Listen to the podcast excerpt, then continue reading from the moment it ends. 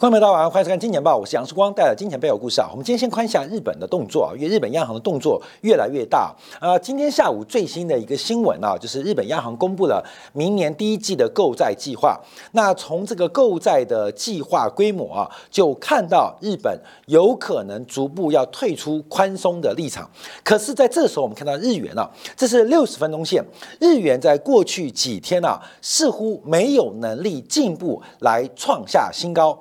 并没有能力做出突破，那我们就要把这个呃过去九天发生的事情啊来做一个观察跟分析，再配合呃日本最大投资银行野村证券所做的一个报告，还有今天日本公布了在之前日本十二月的央行的。货币政策的会议摘要来做个分析。好，我们先看最新的新闻啊，是在今天啊公布第一季，明年第一季那购债的规模应该是四千亿到九千亿日元啊，有个规模就是五年期、十年期等等的这个债券购债规模是给了一个非常大的一个区间，四千亿到九千亿。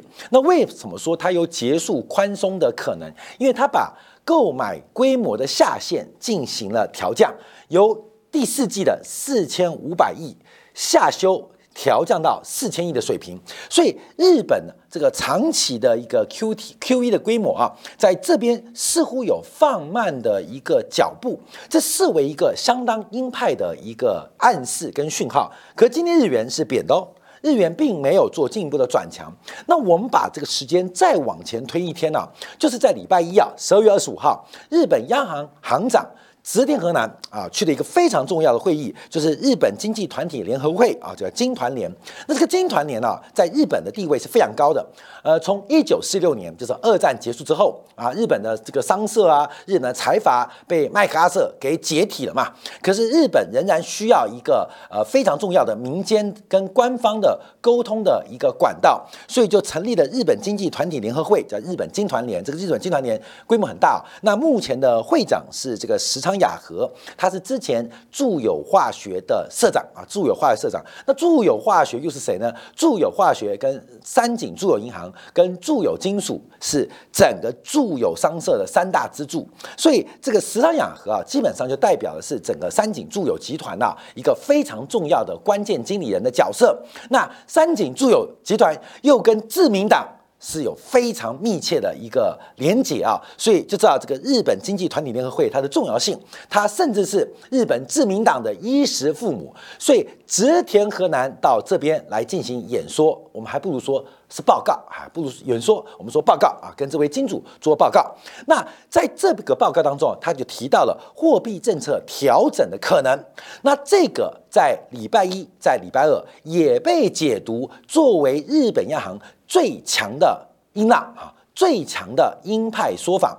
可是从礼拜一到礼拜二，还是强调日元并没有能力进一步的走高，甚至也是回贬。所以日元这礼拜啊，跟上礼拜一样，都是缓步的做拉回贬值。这是美元对日元哦，往下是美元跌，日元升；往上是美元升，日元贬。所以这几天啊，我们看到日本的强力的、强烈的，不管是。日本央行长鹰派的说法，还是包括日本央行在今天公布的这个相关的第一季的购债规模，好像不能刺激日元哦。好，那我们就要把这个事情啊再往前追。日元这一波最高的时候，应该是十二月的这个十四号，十二月十四号啊，大概是来到一百四十一块啊，一零一四零点九六。那十二月十三号、十月十四号发生什么事情？看到没有？这边发生什么事情？就是美国公布了 CPI。来到了三点一三，哎，低于市场预期哦，所以当时美国降息的声浪更高，使得美日利差有进一步缩小的期待跟发展，所以使得日元对美元大幅升值。好，这个低点要记住哦，因为这个低点是当时受到美国公布最新十月 CPI 的影响。我们再往前追，还有一个低点是十二月七号的一四一。啊，也是一四一点六八，所以一四一成为目前观察日元一个非常重要的价格。那十二月七号发生的事情，我们当时节目也做过，直田河南来到日本国会进行听证的说明，当时特别有提到，那从今年的年尾卖到明年之际，那日本有可能有可能进行政策或利率的一些变化，所以也是相当鹰派。所以有十二月七号，直田河南。在日本国会作证，有十二月十三号到十四号。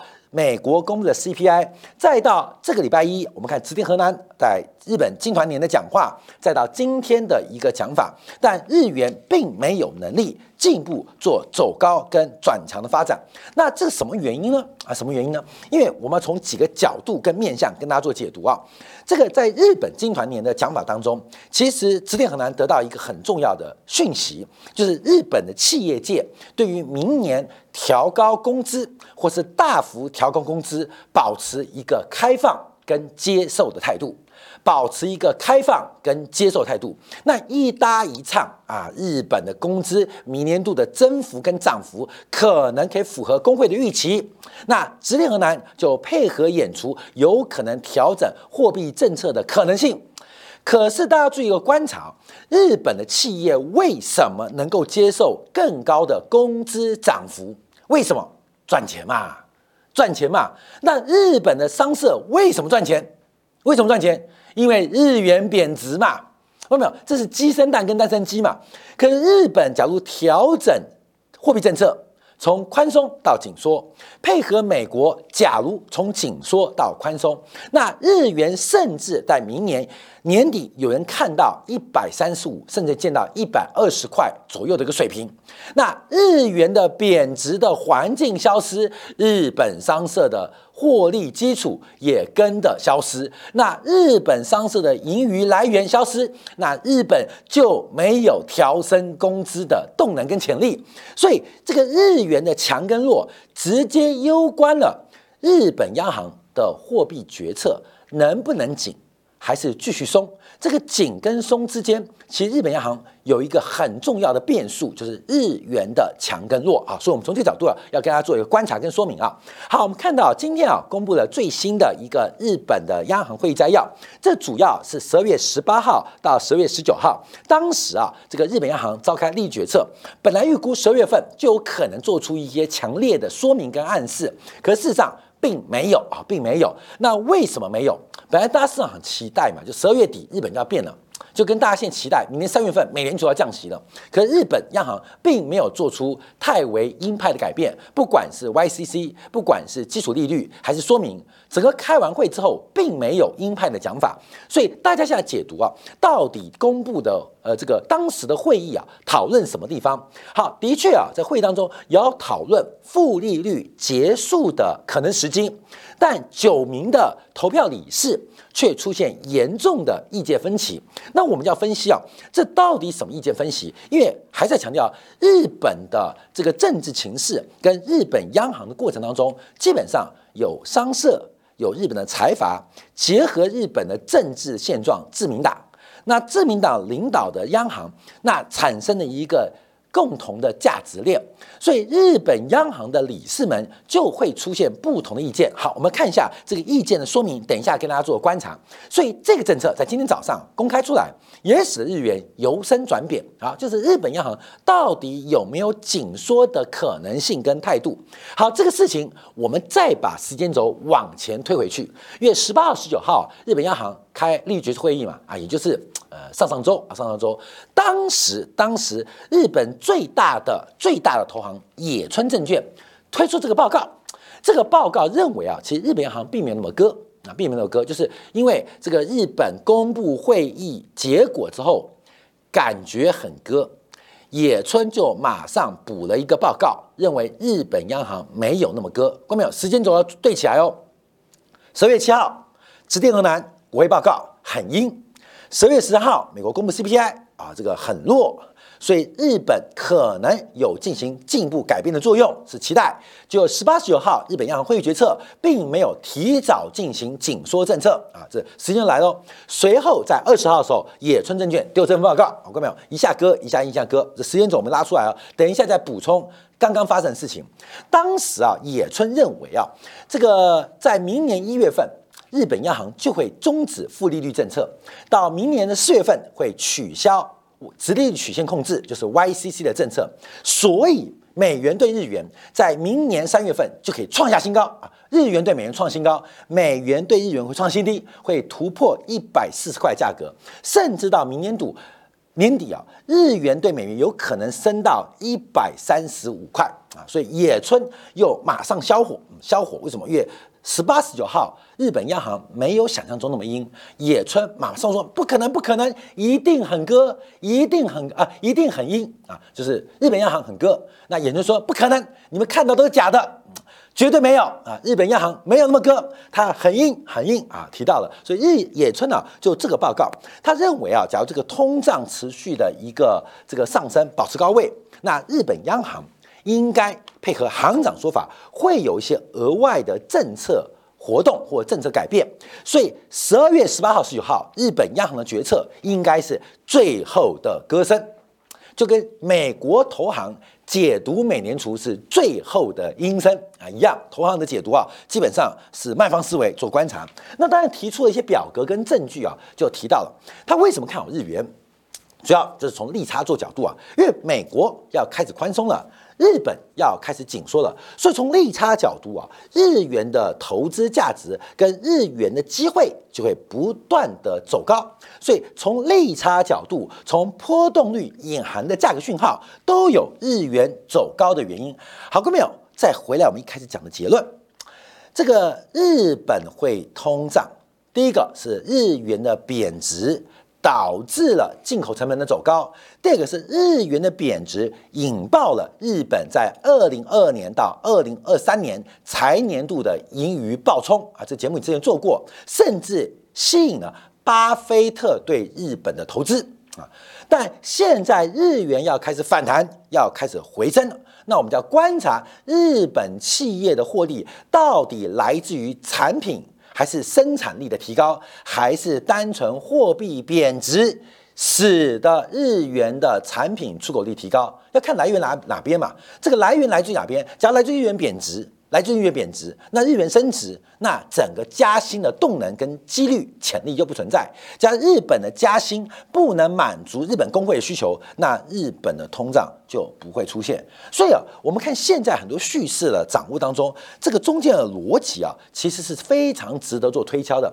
假如这件事情会发生，那另外事情就不会发生；假如这件事情不发生，另外事情就会发生。没有那么好的事情，你懂意思吗？就像，男生一次。交四个女朋友，你要保证 A、B、C、D 每个人都很开心，都很幸福哦，这是不可能的。他们彼此之间是存在矛盾跟悖论存在的。可是现在从日元的定价当中却出现这种悖论啊，这个悖论叫我们做观察。所以我们先讲结论啊，先讲结论。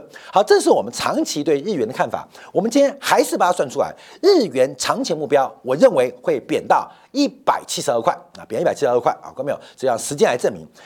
第一个，我们从技术面做分析啊，这是一个非常大的日元跟美元之间关系，这是美元对日元的长期底部。这个底部打了多久？打了将近二十年。它是个大型的头肩底的形态，不可能因为一年的时间就宣告呃结束。就算要结束，你想这是美国主力嘛？买了很多美元对日元嘛，借了日元换了美元，他要跑也要给他点时间，你知道吗？要出货也要给他点量嘛，没有时间没有量，请问这个底部要结束？这个多头美元对日元多头结束，其实非常非常困难的。所以啊，有时候我们还是站在我们的这个宏观预测观察，不要受到现在的杂音做掌握。我认为日元贬值的潜力仍然是非常非常的大啊！日元贬值潜力非常非常大。为什么？就一个重点，因为日元的日本的生产力并没有有效突破。并没有出现显著的提高。日本在过去时段经经济的复苏，甚至工资的走高，甚至资产价格的反弹，全部来自于日元的贬值。你看到日本的反弹，日本全方面的复苏，都奠基于日元的反日元的贬值，美元对日元的升值。所以，只要日元贬不下去，那日本过去几年的叙事。我们对于现在的解读就全部是南柯一梦，所以日元的贬值变得非常非常的关键，所以日元随着美日利差的变化开始反弹了，啊，开始升值了。那所有过去两年的叙事就通通结束。好，所以站在这个立场，我们看一下日本央行委员们讲什么啊？这时候就出现不同讲法啊。这个讲法当中啊，就呼应我们的假设，有几位，总共九位理事跟行长啊委员们呢，其中有提到，名义工资的增长需要进一步加强。民意公正这个呃增长动能需要进一步加强，所以他认为啊，这个需要继续维持宽松货币来支持薪资上涨动能。这个我常提啊，就是外贬内升啊，外贬内升，你日元的贬值才能导致内部生产要素要素价格按照本币。的反弹，不管是土地价格，不管是劳动要素价格，才有反弹机会。好，一位理事的逻辑是，名义工资的走高需要进一步加强，那这个加强需要宽松的政策。所以有人反对，仅说。另外要提到，薪资的增长率还没有赶上通胀率，即使明年的春斗薪资大幅高预期，但能够影响潜在通胀率大幅提高的可能性啊，基本上啊。也不高，风险很小，所以等到明年谈完判再说也不迟。等到明年谈完判再说也不迟。为什么？只要日元呢，说不定大幅升值啊，大幅喷出啊，升到一百三啦，升到一百二十五啦，那大概明年春动也没得谈了，也不用谈了。所以所有的假设，我们刚刚就提到，这日本央行理事也是一种观察。另外提到工资的上涨。的势头比去年更强劲，这代表工资跟通胀的良性循环开始产生乐观态度。那另外有提到，在十月份增加了 YCC 的这个灵活性之后，除非潜在通胀能够出现过度情况，不然这个风险很大哦。因为好不容易发芽的这个通胀的前景，好不容易产生一个正向循环，任何过快的结束。宽松局面都可能把日本失落三十年终于得到解套的希望给扼杀在摇篮之中啊！这是几位啊，大概四位委员类似的立场做观察啊。好，那另外提到还有委员提到，通胀目标可能持续啊，通胀目标可能达成，可是可是巧词不如拙述啊，这翻成中文这样讲，来得早不如来得巧。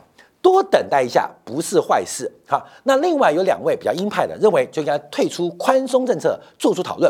好，各位，我们看到这九位委员，每个委员啊不记名的都留下记录跟留下摘要。其实可以看见啊，其实日本对于紧缩是非常非常的谨慎。日本对于结束宽松是非常非常谨慎，因为在过去三十年的经验当中，日本不是没有加过息。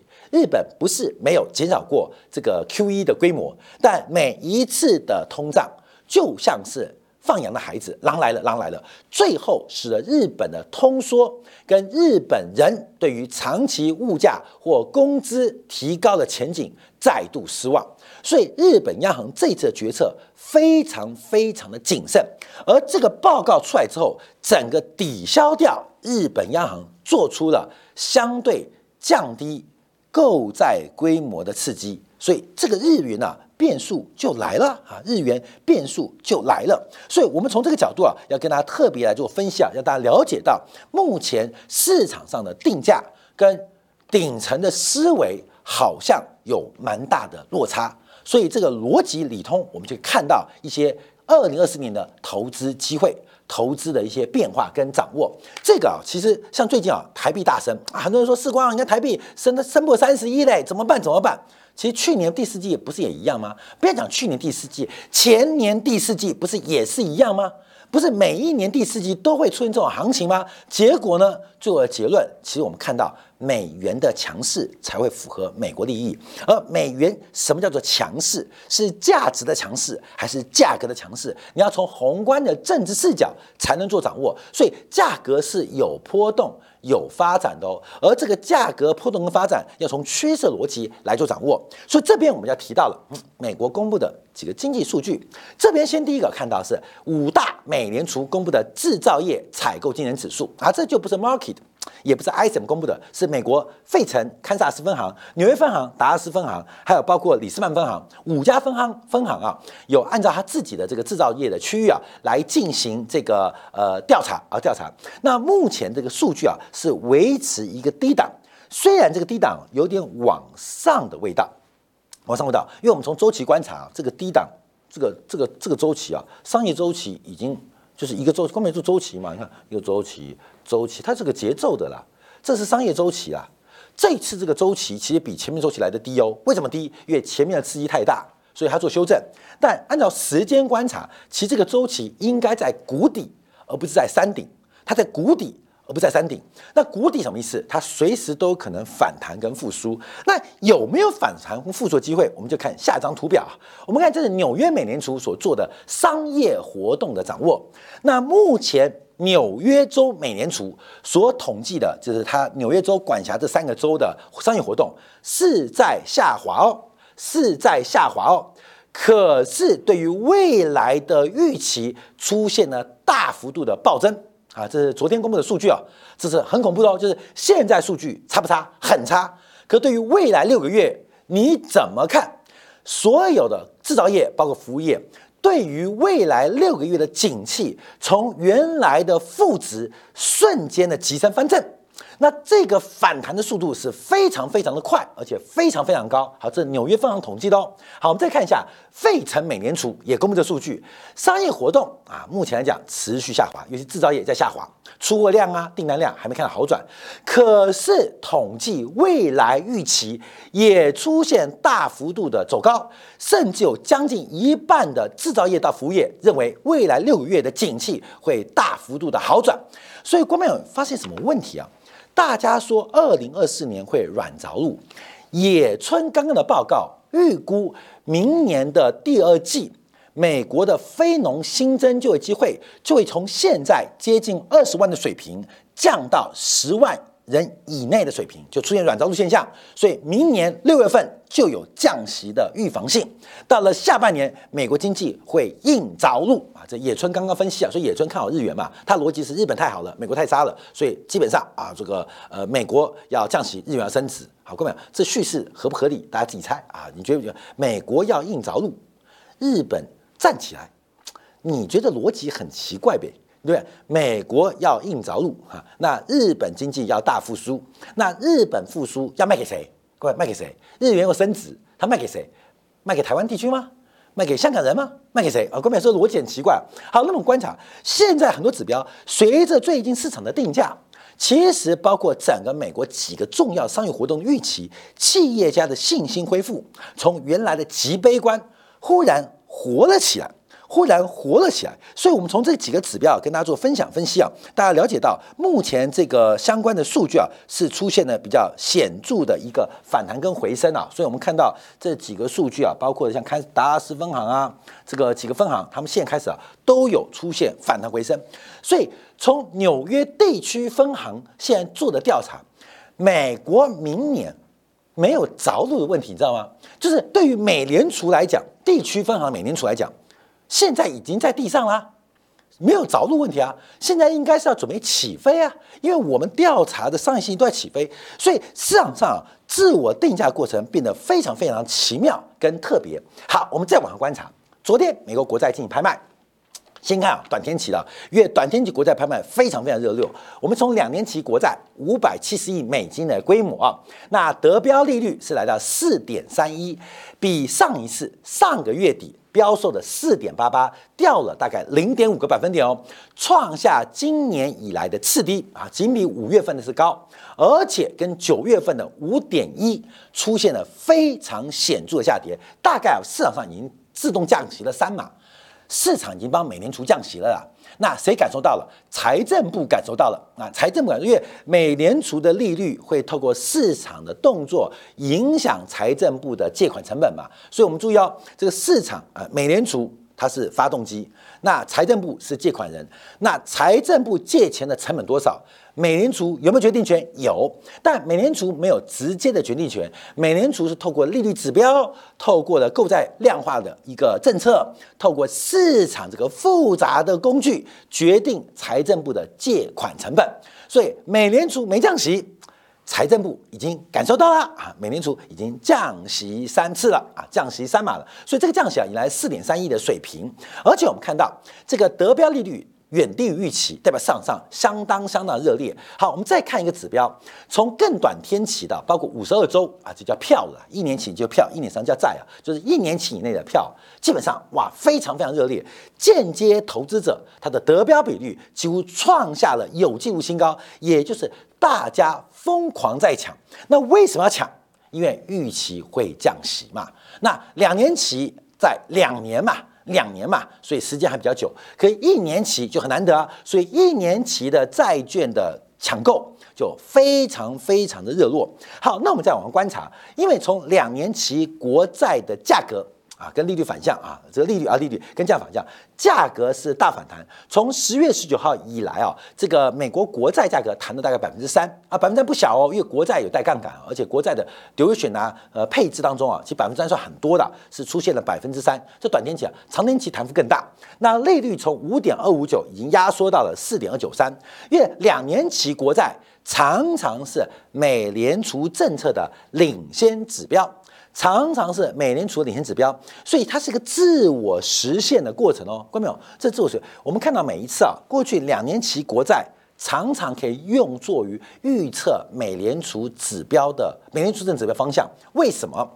因为两年期国债是一个商业周期，那两年期国债的利率走低，价格走高。我们先把市场区隔做一个分析啊，因为景气下滑嘛，所以使得资金寻求一个避风的作用，景气下滑，所以使得资金的需求也跟着下滑，才使得国债价格会反弹嘛？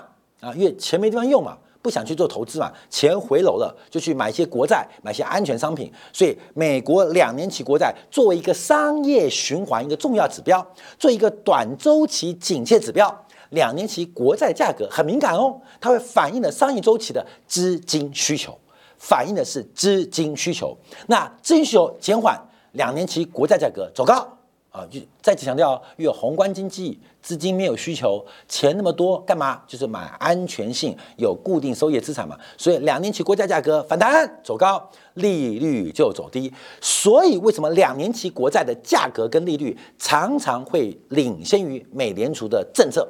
啊，因为它反映的是一个景气的风向跟变化。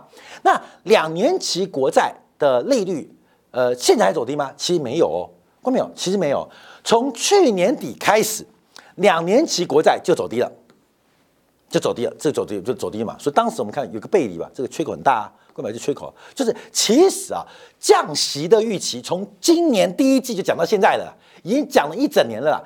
当时就出现背离，就最后怎么办？怎么办啊？说最后利率弹上去啊，又去找了美联储官方利率，哎，市场认错啊，市场认错，市场认错？哦，景气其实大好哦，并没有想中那么坏，就上去。现在又来一次，又拉开来了，又拉开。所以我们看到这个中间的反复拉扯会有什么变化？我们不断提大家要特别用一九八年代的经验来做一个观察跟分析，同时我们来专关注啊，因为。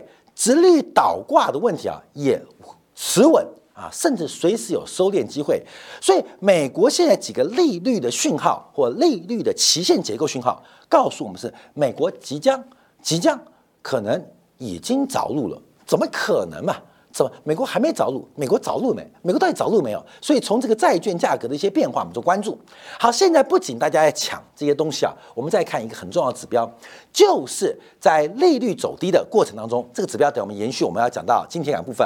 因为最近利率走低嘛，所以三十年期的房贷就作为美国房地产贷款的重要指标，现在已经跌破七 percent，来到六点六七，最高峰的时候应该是今年的。嗯，十月份嘛，一度突破百分之八，一度突破百分之八，现在已经掉到百分之六点六七。好，从百分之八降到百分之六点六七，我们小编做出一个数据，很特别哦，看到没有？看到什么？现在看到了转贷的指数，转贷指数暴增了百分之十九，叫前周，叫去年同期大增了百分之二十七，什么鬼啊？看到没有？你懂意思吗？这个跟主力出货一样，两块钱很便宜。三块钱很便宜，五块钱变贵，拉到十块钱，那散户都不会追哦。两块钱到三块钱不相信，三块钱到五块钱不相信，五块钱到十块钱不相信，我不跟大家讲过一个故事吗？之前台湾有个生技股，已经很多年前了。当时啊，这个控盘者跟世光讲，叫世光赶快上车啊。那我当然是不做个股的，而且因为投资的这个我们的专业啊，也必须要隔开这个个股的投资啊。